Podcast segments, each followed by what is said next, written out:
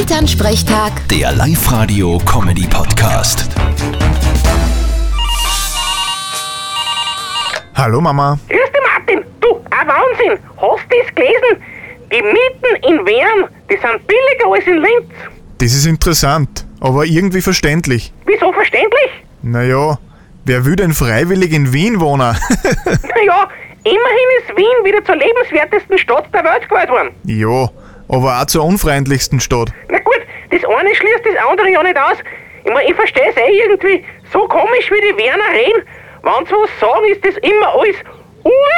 Ja, voll. Ja, und sie glauben alle, dass die anderen schwerhörig sind, weil sie jeden Satz anfangen mit Herst. der war gut.